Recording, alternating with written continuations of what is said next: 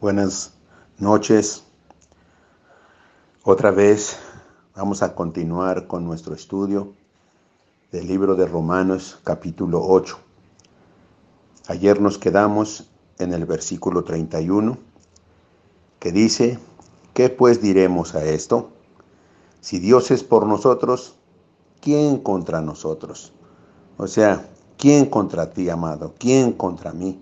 Si Dios es por nosotros, no hay nada que nos pueda dañar en esta vida. No existe algo que nos pueda dañar en esta vida. Dios pelea nuestra batalla. Él dice, mi haz la venganza, yo daré el pago.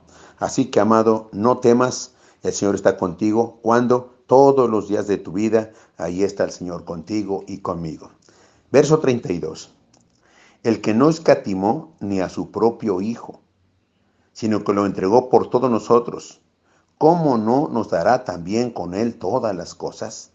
El que no escatimó, no quiere decir que lo despreció, no, no, no, no, no.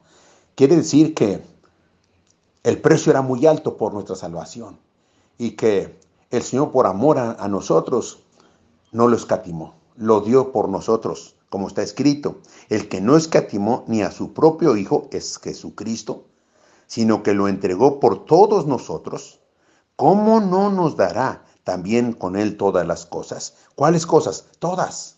Todas las cosas que no te dañan. Todas las cosas que vienen de Él.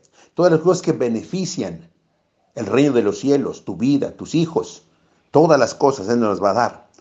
Solamente tenemos que pedir en el nombre de Jesús y sin duda alguna, porque estoy seguro que cada promesa de la palabra de Dios tiene un requisito. Y si llenamos el requisito, no lo dudes, Dios dará todas las cosas a quienes se lo pidan. Verso 33 dice, ¿quién acusará a los escogidos de Dios? Dios es el que justifica. ¿Quién, te acusará? Si Él te justificó, aunque el diablo vaya y te acuse, Jesús dice, ¿y qué? Yo pagué el precio, yo derramé mi sangre por Él. O sea, Él nos justificó, somos hijos de Dios, como dice ahí en 2 Corintios 5:21, el que no conoció pecado, por nosotros Dios lo hizo pecado para que nosotros fuésemos hechos justicia de Dios en él. Gracias por ser la justicia de Dios. Verso 34. ¿Quién es el que condenará? Es una pregunta.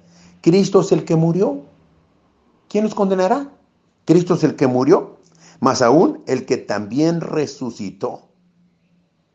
Nuestra garantía, amado, de que estamos en el verdadero, de que no seguimos a un iluminado, Seguimos a Jesucristo, el Hijo de Dios, al que venció a la muerte y resucitó está vivo.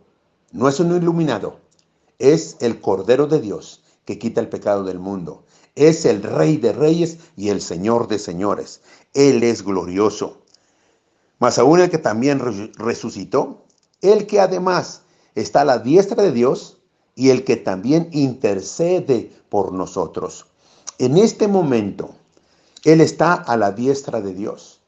La función que Él está haciendo en este momento está intercediendo por nosotros aquí en la tierra, sus hijos, los redimidos del Señor. Él está intercediendo. Él está pidiendo al Padre que no nos alcance el contagio del virus. Él está intercediendo al Padre, que no seamos sorprendidos por alguna trampa del adversario. Él está intercediendo al Padre, que tenga salud, así como prospera tu alma. Él intercede por nosotros y debemos tener esta seguridad en nuestra vida, que Él está intercediendo por nosotros e intercede a la perfecta voluntad del Padre, como dice lo mismo Romanos 8:26. Él intercede de la mejor manera por nosotros.